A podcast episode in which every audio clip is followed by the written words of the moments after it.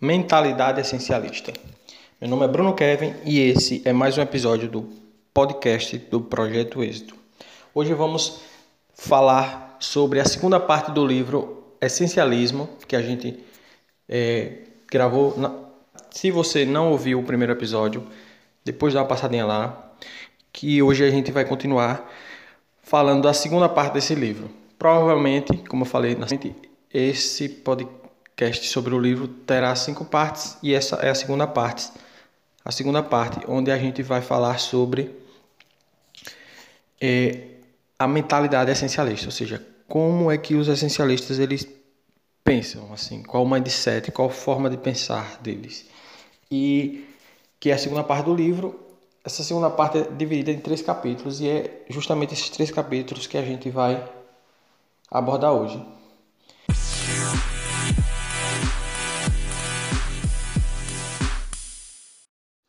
Gostaria de começar agradecendo pela sua audiência e espero que esse conteúdo possa te ajudar de alguma forma, de alguma maneira, a ter êxito nos seus objetivos, independente de qual seja. A nossa intenção aqui é trazer conteúdos que ajudem de alguma maneira a atingir os seus objetivos. Então vamos começar.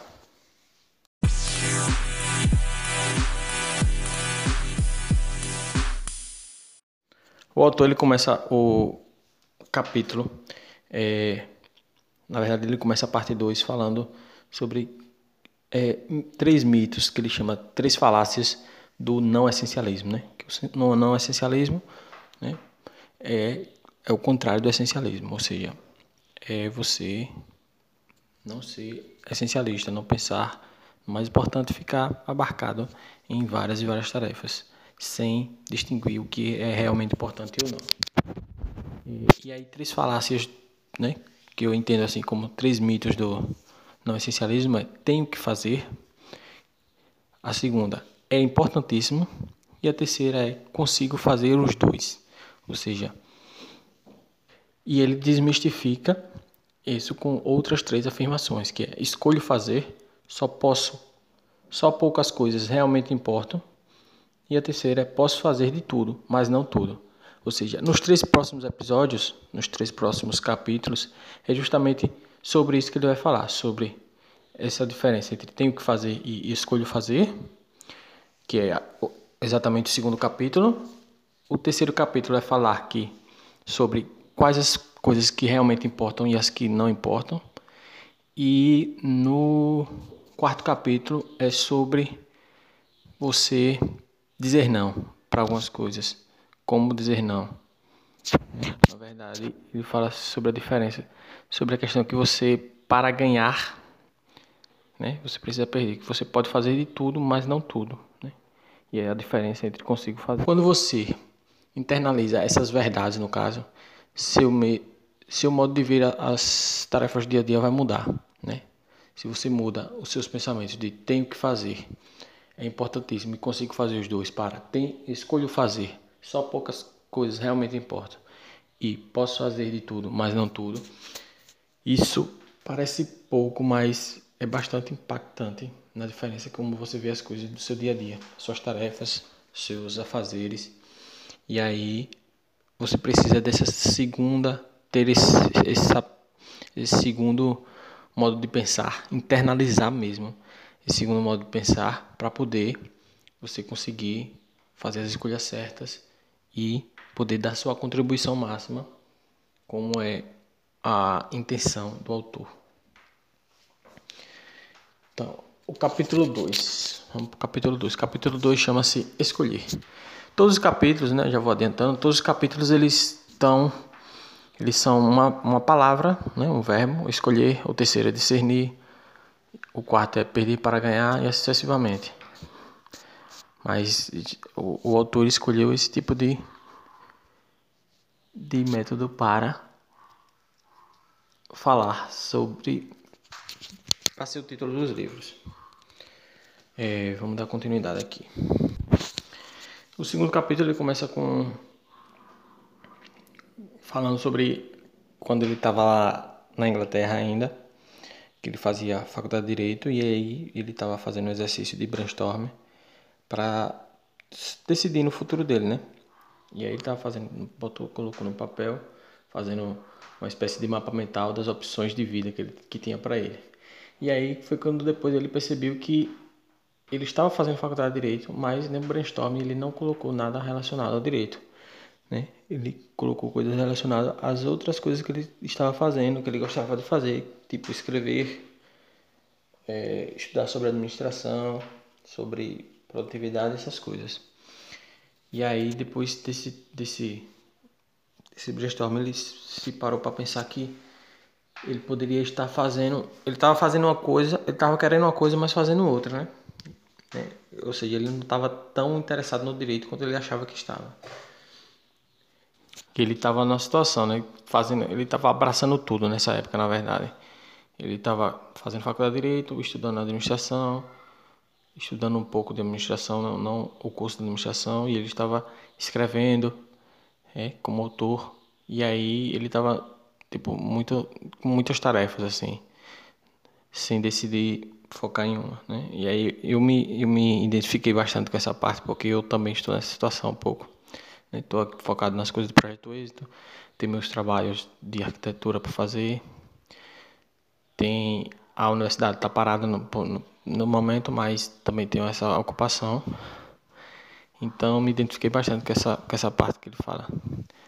É por isso também que esse livro me achei bastante importante trazer esse livro porque é a situação que eu estou passando, né? Estou tentando ir para o essencialismo. É, ser um pouco mais essencialista. A gente nunca vai ser tão perfeito, né? Eu vou falar sobre isso um pouco mais, mas é tentando ser um pouco mais essencialista cada dia. É porque ele, ele fala aqui no livro que ele de dia estudava os livros jurídicos, né, na área de direito, aí à noite estudava sobre administração, os grandes livros da administração e no momento de lazer ele escrevia, né? Ele fala que estava na famosa estratégia em cima do muro. E aí ele conta que não estava fracassando em nenhum dos, em nenhum desses quesitos, mas também não estava tendo resultados extraordinários assim, muitos bons resultados em nenhum dos três também. Daí ele continua aqui é, falando que nesse meio tempo, né, nessa crise existencial, né, que ele cita aqui, ele foi convidado para um casamento nos Estados Unidos, né? Isso ele vivia na, na Inglaterra, não sei se eu cheguei a comentar isso. Ele vivia na Inglaterra e nesse meio tempo ele foi convidado para um casamento de um amigo nos Estados Unidos. Aí ele foi e aproveitou esse tempo para poder visitar alguns professores, visitar alguns escritores, né? Fazer um network. E aí, em um desses encontros, ele um cara fez uma proposta, né? Caso você queira ficar nos Estados Unidos, é, você poderia trabalhar com a gente é, como consultor. E, aí ele disse que aquele comentário deixou ele é, pensativo, que ele, ele nunca é, pensou, nunca achava que aquilo era uma opção, né? Que ele tinha aquele poder de escolha, né? Que ele podia, entre aspas, largar tudo lá na Inglaterra, a faculdade de Direito, e, e trabalhar como consultor nos Estados Unidos. Porque ele estava muito apegado a, a, ao direito, mas sem ter uma paixão genuína, vamos dizer assim.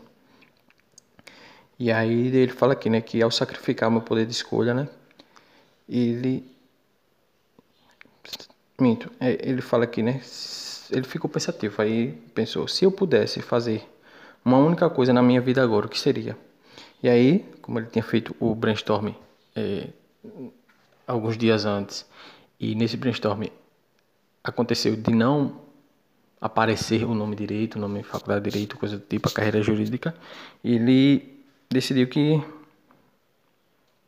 aquilo não era para ele, né? Então ele teria que fazer uma escolha, que era largar o direito, porque no final das contas não era aquilo que ele no, no fundo, no fundo não era o que ele queria. É, e aí ele pensou, né?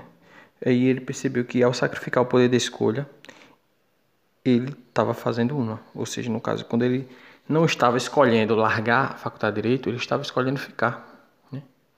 Isso acontece muito quando você, as pessoas muitas vezes não se tocam, né? Quando você escolhe não largar uma coisa, nesse caso dele, a carreira de direito, a faculdade de direito, você está fazendo uma escolha por ficar, né? Parece meio óbvio, mas para muita gente não é. Né? Quando você é, escolhe não largar o emprego que você não é feliz, não está satisfeito, você está escolhendo ficar.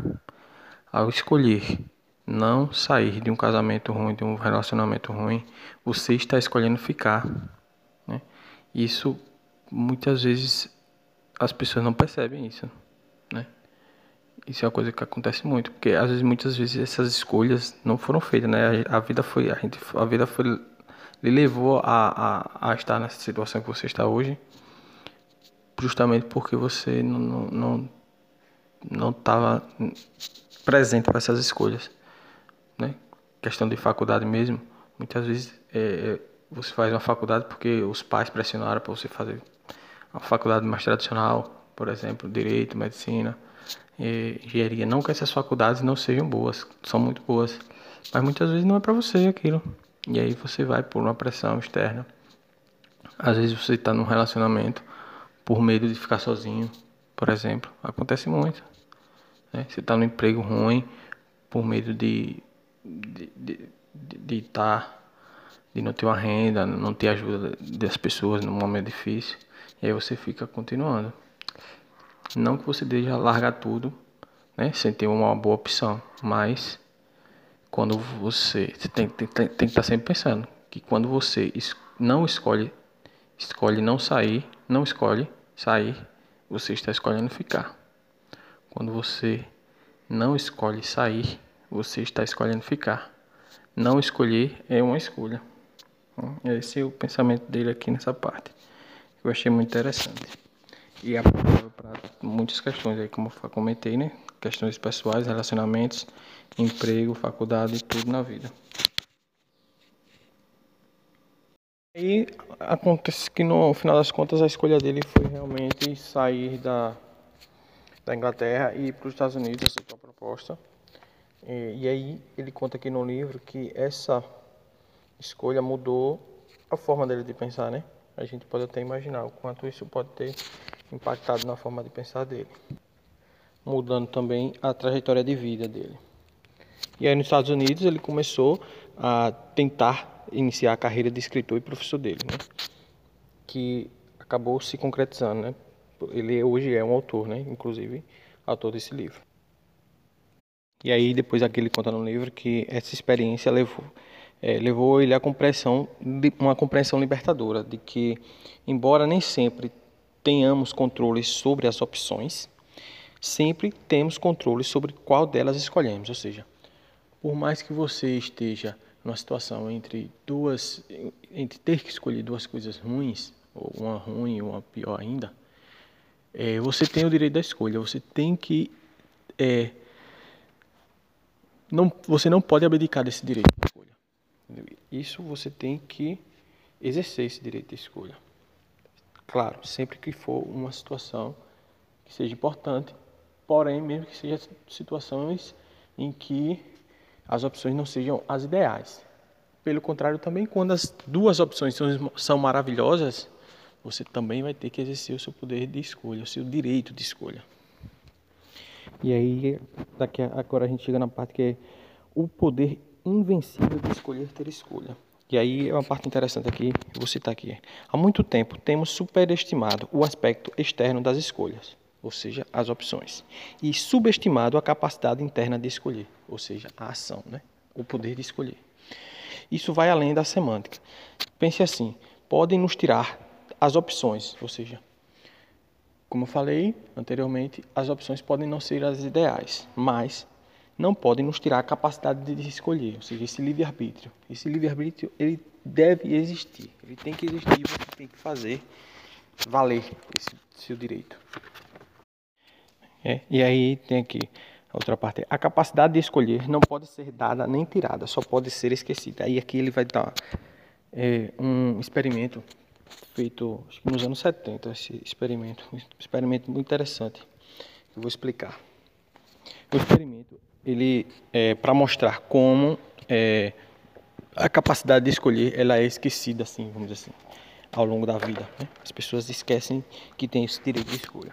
E aí, é, dois cientistas, Martin Seligman e Steve Meyer, eles fizeram uma, um experimento com cães. É, foi o seguinte: eles pegaram três grupos de cães, aí pegaram o primeiro grupo e colocaram coleiras nesse primeiro grupo de cães, é, e essas coleiras davam choque. Né? Eles estavam num, num determinado espaço e as, essas coleiras davam choques.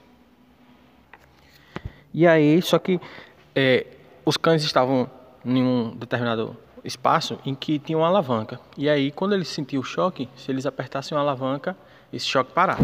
Esse era o primeiro grupo. E aí, o segundo grupo de cães, eles colocaram a mesma coleira, o mesmo local, com a mesma alavanca. Só que quando eles tomavam choque e apertavam na alavanca, não acontecia nada. Não acontecia nada. Ou seja, eles continuavam tomando choque, por mais que eles é, tocassem na alavanca. Ou seja, entre aspas, não tinha nada o que ele fazer para poder parar o choque. O choque era parado de acordo com os, os psicólogos lá que estavam fazendo o experimento. E aí depois, e também tem o terceiro grupo, o grupo que eles chamam de controle, né? Que é que eles estavam com coleira, mas não, não recebia choque nenhum. Não recebiam choque nenhum. Beleza? E aí, depois, eles fizeram um outro experimento com esses mesmos cães. Eles anotaram, né? Separaram os cães por, por grupo para fazer a segunda etapa e a mais a parte mais interessante desse experimento. E aí o que aconteceu? Eles pegaram o primeiro cão, é, um outro espaço, pegaram um outro espaço, vamos dizer assim, pelo que está aqui na figura, um espaço dentro de uma sala tinha uma cerca, dentro da, dentro da sala dividindo a cerca, e um lado da sala dava choque. Eles colocavam os cães ali, é, os cães do primeiro grupo, aqueles que tinham tomado choque, mas tinham apertado a alavanca e, e, e o choque parava. Eles colocaram esse, esses cães nesse lado e aí ligavam o choque na, na grade, né? ou seja, o chão que dava choque né? nessa segunda sala. E aí o que os cães eles faziam? Eles pulavam a cerca, pulavam a cerquinha, porque era uma cerquinha baixa, e aí iam para o outro lado, ou seja, para o lado que não dava choque. Esse um grupo de cães que no primeiro experimento eles apertavam a alavanca e parava o choque. E aí vamos para o segundo grupo. O segundo grupo que ficou é, pelo termo que ele fala aqui, impotente, ou seja, aquele grupo que estava com choque, estava com a coleira que dava choque, mas apertava a alavanca e não acontecia nada, quando eles foram colocados nesse segundo ambiente, é, quando começava a dar choque no chão, eles ficavam impotentes, ou seja, eles não faziam nada. Eles tinham a capacidade de pular a cerca, só que eles não pulavam. Por quê? Porque ficou na mente deles de que não adianta eu fazer nada, porque eu vou tomar choque do mesmo jeito. Por quê? No primeiro experimento, não adiantava ele fazer nada. Ele, eles ficavam, tomavam choque do mesmo jeito. Ou seja, essa, essa ficou na memória deles de que não adianta fazer nada, que eu vou continuar a coisa. Ou seja, não há nada que eu possa fazer, mesmo tendo o que fazer, ou seja, pular cerca. Só que, como na primeira vez nada adiantou, logo eles continuaram com o pensamento de que não adianta fazer nada. Né? Interessante essa parte. E o terceiro grupo, aquele que na primeira etapa nem tomava choque, eles também pulavam. Eles também pularam na segunda etapa. Ou seja, para mostrar que quando você não tem, vamos dizer assim, um histórico, você está mais livre para poder fazer alguma coisa. O mais interessante aí é o segundo grupo, que eles ficaram impotentes na primeira, na primeira etapa e acharam que estavam impotentes na segunda. Só que na segunda eles não estavam impotentes. Era só pular cerca para poder se livrar do choque. Como ele cita aqui, é, é, os cães do segundo grupo, eles não se adaptaram nem se ajustaram. Nada fizeram para evitar os choques. Isso porque não sabiam que havia uma opção que não fosse levar choques. Tinham aprendido a impotência. No caso, a impotência aprendida, que é o termo aqui que ele chama. E aí, esse experimento ele serve né, para a gente pensar como seres humanos também muitas vezes tem, acontece isso, né? É, às vezes na escola, quando a gente é criança, a gente faz uma atividade, por exemplo, de uma disciplina difícil, matemática, que a maioria das pessoas acha difícil, e aí você estuda e tira uma nota ruim, aí na segunda parte, na segunda vez você, tipo, se esforça pouco ou nem se esforça porque você, ah, não, eu sou ruim em matemática mesmo, vou tentar aqui fazer de qualquer jeito. Ou seja, essa impotência aprendida, ela é muito presente também nos seres humanos, né? Você acha que você não tem opção, porque em outra situação você não teve opção, você acha que sempre você não vai ter opção. Mas você tem a opção. Por mais ruim, como eu falei anteriormente, por mais ruim que elas possam ser, você tem opção, você tem escolhas. Geralmente tem, né? Dificilmente não tem uma escolha, não tem uma saída. E aí depois ele vem para a parte, é, ele vou citar aqui, ele, o autor fala: Sou o primeiro a admitir que escolher é difícil. Por definição, para realizar uma escolha é preciso dizer não a alguma ou a várias coisas. E isso parece acarretar uma perda. Realmente, essa é uma parte muito importante. Quando a gente escolhe, é, a gente está abdicando de alguma coisa. E nós não fomos treinados, nosso cérebro não é treinado para isso, para poder é, matar uma opção. Porque escolher é matar uma opção, né? Se você está escolhendo um, automaticamente você está abdicando de outro. De outra coisa ou de outras coisas, né? Um casamento, quando você se casa com uma pessoa, você está abdicando de toda Quando você entra num relacionamento, você está abdicando de outros relacionamentos possíveis que você poderia ter. Por exemplo, quando você escolhe um emprego, você está abdicando é, outros empregos. Quando você escolhe empreender, você está abdicando ser um funcionário. Quando você estuda para um concurso, você está abdicando ser empreendedor, coisa do tipo.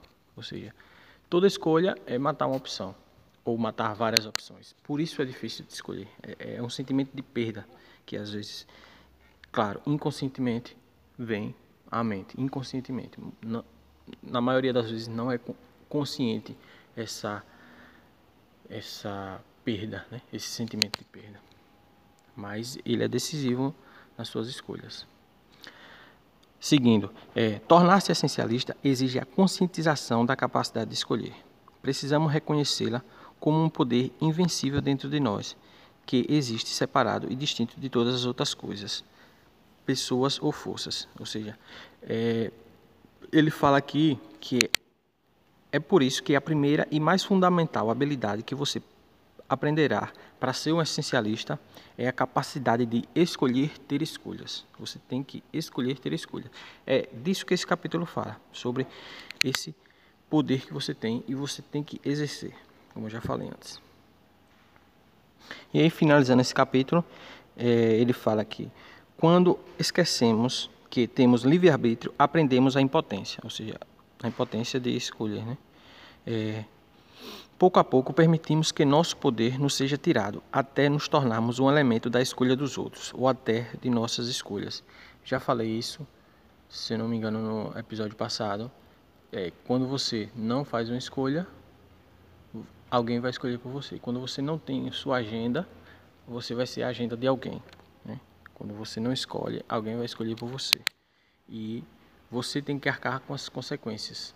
Ou seja, se de qualquer maneira você que vai arcar com, as consequências, então é melhor que seja algo que você escolheu. Né? Por mais simples ou difícil que seja. E aqui, é, só para definir esse capítulo, é, o não essencialista ele pensa da seguinte maneira: tenho que fazer, ou seja, ele abre mão do direito de escolher, ou seja, entendeu? Ele quer fazer tudo. E o essencialista, ele escolhe fazer, né? segundo aqui a explicação dele, ele exerce o poder de escolha. Essa é a diferença entre o não essencialista e o essencialista. Um pensa, tenho que fazer, o outro pensa, escolho fazer. Capítulo 3 Discernir a desimportância de quase tudo. Esse, esse, esse capítulo é muito interessante, que ele vai falar sobre é, a questão de oportunidades, né? A questão de aproveitar oportunidades e de deixar passar muitas oportunidades, vamos dizer assim. E aí ele começa aqui abordando é, sobre a questão do trabalho. É, vou aqui citar uma parte interessante. É, aprendemos desde pequeno que o trabalho intenso é o segredo do bom resultado. E muitos já foram bem recompensados pela produtividade e por ser a pessoa com quem se pode contar sempre para resolver problemas. Mas no caso de indivíduos que já trabalham muito, há limites ao valor do trabalho árduo? Haverá um ponto em que fazer mais não signifique aumentar a produtividade? Haverá um ponto em que fazer menos, mas pensar mais, produza na verdade, um resultado melhor? Esse é uma boa, um bom questionamento que ele dá aqui logo no início do, desse capítulo. No sentido de que, por exemplo, você já trabalha 8 horas por dia, já faz, e você, por esse trabalho, 8 horas por dia, você tem uma remuneração X, um salário mínimo, dois salários, três salários. Será que se você trabalhar 10 horas, esse esforço a mais 10 horas vai recompensar em relação a, ao salário, ao resultado, primeiramente ao resultado do seu trabalho e posteriormente a recompensa em dinheiro? Será que se trabalhar 12, 14, 16 horas por dia, será que vale a pena? Será que se trabalhar só metade das 8 horas, 4 só, vale a pena? Ou seja, é, a questão é, existe um ponto em que mais esforço não necessariamente vai trazer mais resultado? É esse o grande questionamento inicial dele aqui no, no trabalho, porque a sociedade acha tem essa opinião, mais ou menos, né, de que quanto mais esforço, mais recompensa. Mas ele questiona isso, né, colocando que não necessariamente isso é sempre. Não é a questão linear, vamos dizer assim.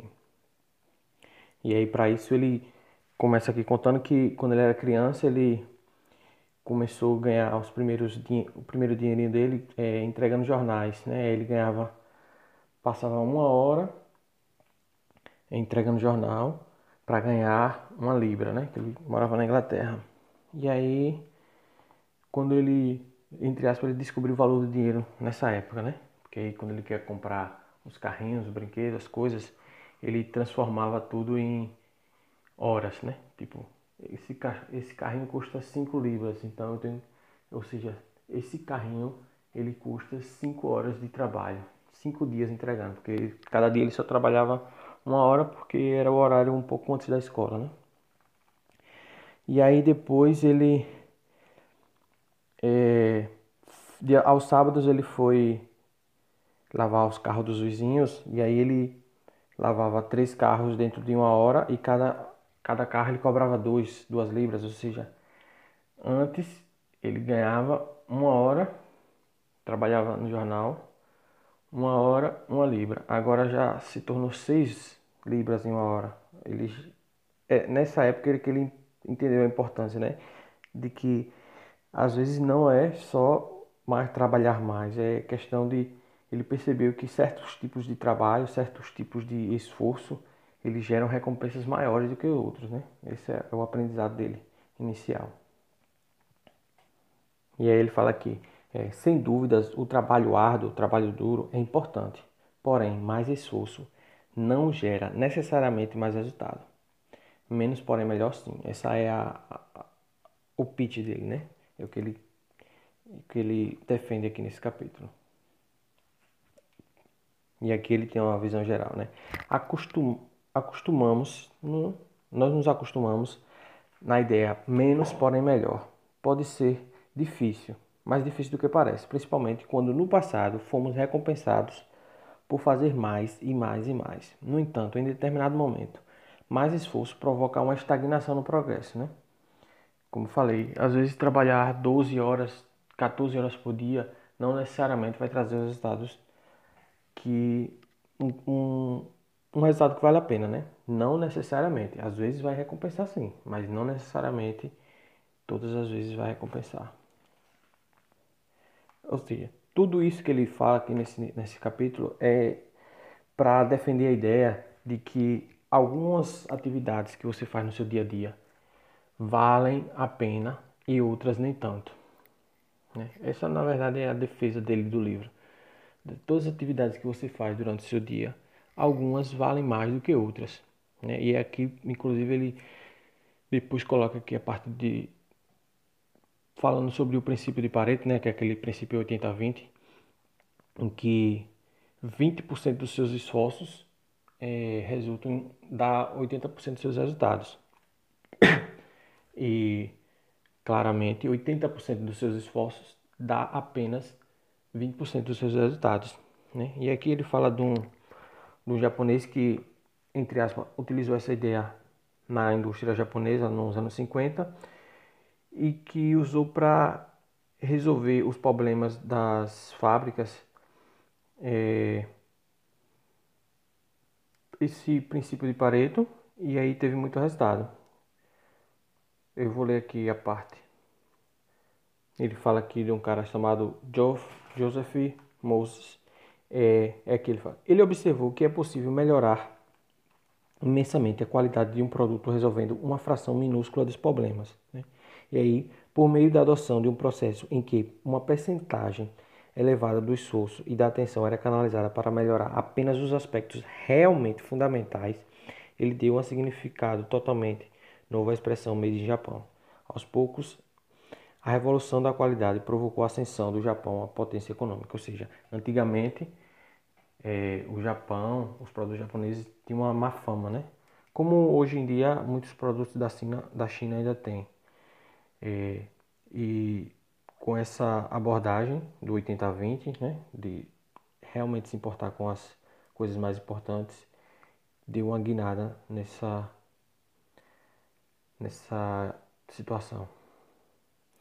E aí ele dá aqui outro exemplo desse 80-20, falando de Warren Buffett, né, que é um dos maiores investidores do mundo, e que ele, a maioria dos investimentos dele são com poucas empresas, né? Ele é um cara bilionário e que ele conquistou é, 90% da riqueza dele apenas com mais ou menos umas 10 a 15 empresas.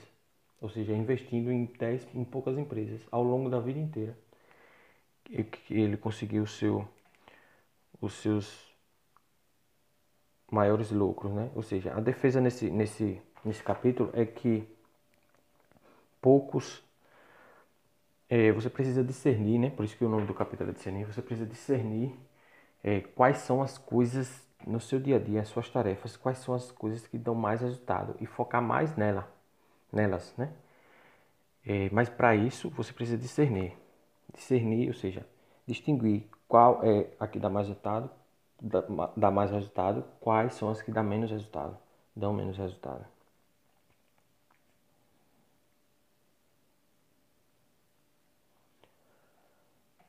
Parte interessante aqui que ele fala: o não essencialista acha que quase tudo é essencial. O essencialista acha que quase tudo é não essencial. Né? Essa parte eu até demorei a entender. Ou seja, as pessoas que não são essencialistas, né? a maioria das pessoas, ela acha que quase tudo é essencial, quase tudo é vital, quase tudo é importante. O essencialista, pelo contrário, ele acha que quase tudo é desimportante. Quase tudo é não essencial, quase tudo é trivial. Ou seja, só poucas coisas são importantes. Esse, essa é a mensagem desse capítulo. Do livro, na verdade, né? Esse capítulo ele explica certinho essa questão. Por isso que esses, essa parte do, do livro sobre mentalidade, a forma de pensar do essencialista, é, é a parte principal do livro, eu acho assim. Depois ele vai explicar mais como colocar isso em execução, né? Mas o modo de pensar é o mais importante do livro. É por isso que esses três capítulos desse episódio, eles vão mostrar isso. É a parte principal do livro, na minha opinião. E aqui ele continua, já acabando esse capítulo. É por isso que o essencialista demora para explorar todas as opções. O investimento a mais, ou seja, a mais em explorar, se justifica porque algumas coisas são mais importantes que compensam dez vezes o esforço investido para encontrá-las. Em poucas palavras, o essencialista avalia mais para fazer menos, ou seja, você passa mais tempo avaliando qual é a tarefa mais importante, mas quando você decide, você só foca nela. É, tentando fazer analogia que a diferença de um, um sniper para um outro soldado, né? O sniper ele demora muito ali para mirar, para para acertar a mira, mas quando dá o tiro é certo, né?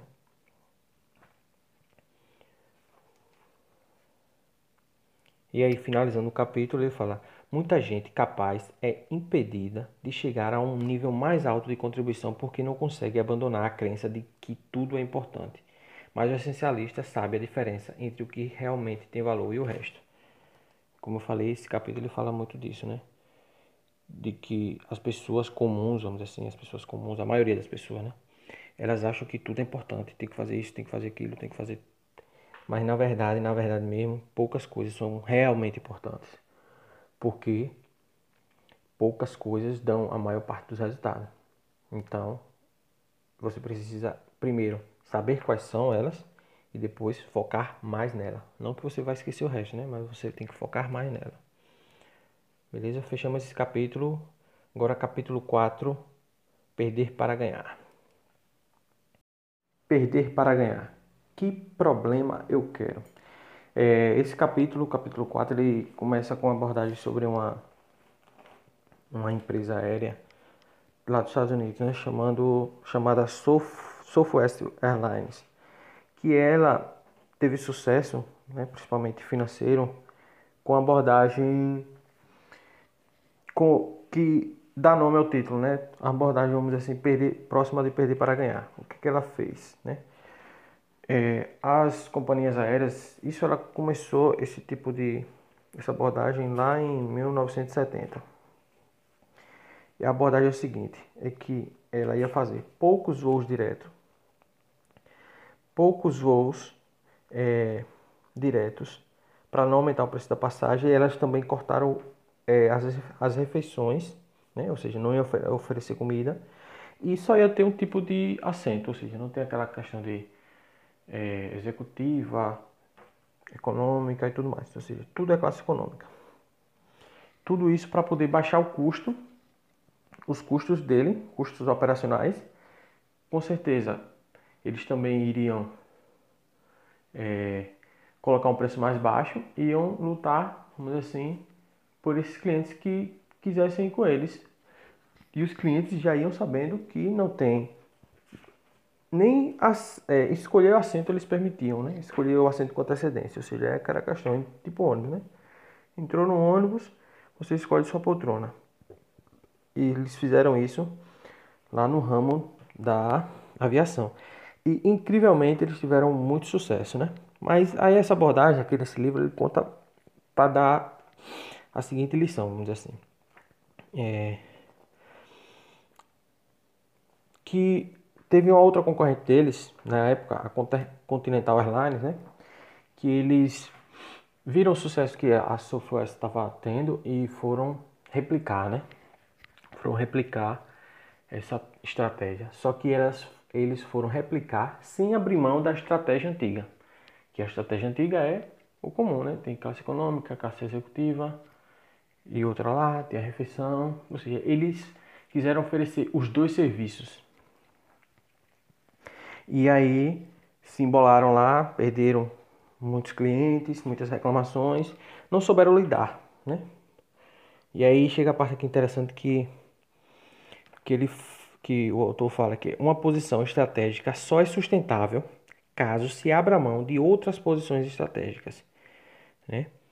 Que a estratégia, essa estratégia custou caro para a Continental, né? Ela perdeu centenas de milhões de dólares em voos atrasados e os voos atrasados e cancelamentos geraram um índice de mil reclamações por dia na época, isso aí. O presidente acabou demitido, ou seja, moral da história, né? Tudo isso moral da história. Ignorar a realidade das concessões deliberadas é uma estratégia terrível para as empresas. Acontece que também é uma estratégia terrível para as pessoas, ou seja, é, a realidade das concessões. Ignorar se não pode ignorar a realidade das concessões. Ou seja, se você escolhe A, você tem que recusar B. Não adianta querer fazer tudo, né? Não adianta querer fazer tudo. É... E aí ele tem uma parte aqui que ele explica também. Ele dá uma abordagem aqui. Você já conviveu com alguém que está sempre tentando encaixar só mais uma coisinha nas, 40, nas 24 horas do dia? Pessoas que Assim, pessoas assim sabem que tem 10 minutos para chegar a uma reunião, mas ainda se sentam para responder alguns e-mails antes de sair. Ou concordam em entregar um relatório na sexta, embora outro prazo importante se encerre no mesmo dia. Ou talvez prometam dar uma passadinha na festa de aniversário do primo no sábado à noite, embora já tenham comprado ingresso para um show que começa exatamente na mesma hora. A lógica dessa pessoa ignora a realidade que para ganhar é preciso perder né? E ignora essa realidade. Essas pessoas pensam, dá para fazer as duas coisas. O problema mais importante nessa lógica é que essa lógica é falsa. inevitavelmente elas chegam atrasadas na reunião, perdem um ou ambos os prazos, ou entregam os trabalhos mal feitos, e ou não vão à festa do primo, ou perdem o show.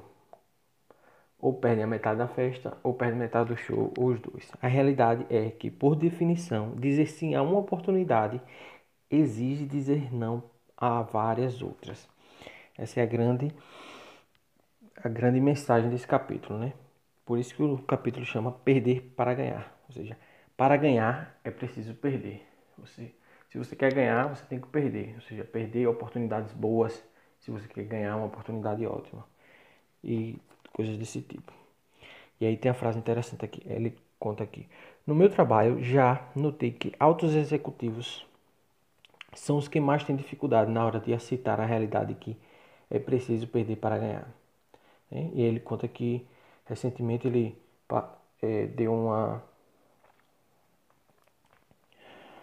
E aí ele vem e fala: é, é, é fácil perceber porque é tão tentador negar a realidade das trocas e concessões. Afinal de contas, por definição, uma situação que envolve duas coisas, tem muitas situações que envolvem duas coisas que queremos: ganhar mais ou ter mais tempo de férias, terminar o próximo e-mail ou chegar pontualmente à reunião, rápido ou melhor. É óbvio que quando, quer, quando temos que escolher entre duas coisas que queremos, preferimos optar por ambas. No entanto, por mais que muita gente queira, simplesmente não podemos ter tudo. Isso é um fato, né? Por isso, como eu falei anteriormente, é, essa questão da a escolha é, é muito difícil para o ser humano, né? Porque você está matando uma opção. Né? E nessa, nesse jogo aí a gente às vezes tenta querer tudo, né? E não dá. Ou seja, você tem que escolher. Né? Você tem que perder. Para ganhar, você precisa perder. Essa é a realidade. E aí tem outra parte aqui interessante. É, o não essencialista aborda cada dilema desse. Esse dilema que ele falou, né? De ganhar mais ou ter mais férias. Cada dilema desse, o não essencialista, ou seja, a maioria das pessoas, elas se perguntam assim: como posso fazer ambos? Como posso fazer essas duas coisas? Como fazer ambos? Já os essencialistas, eles fazem a pergunta mais difícil, só que é uma pergunta mais libertadora. E a pergunta é: que problema eu quero? Ou seja, o que é que você quer? Você quer ganhar mais ou ter mais tempo de férias? Você precisa escolher, né? Como eu falei lá no outro capítulo de, de, de escolher, você precisa escolher. Primeiro, você precisa escolher e depois você tem que exercer esse direito de escolher. Né? eles, de, eles busca deliberar, deliberadamente, agora me bolei tudo. Ele busca deliberadamente perder para ganhar. Age por si em vez de esperar que hajam por ele.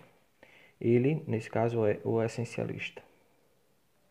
E aí, para finalizar esse capítulo, é, ele fala que os essencialistas veem as soluções de concessão como parte inerente da vida, como, não como algo negativo. Ou seja, essa questão de ter que escolher, ter que conceder, ter que matar uma opção, o essencialista ele vê como algo que faz parte da vida, não como algo negativo. Poxa, vou ter que abdicar. Abdicar faz parte.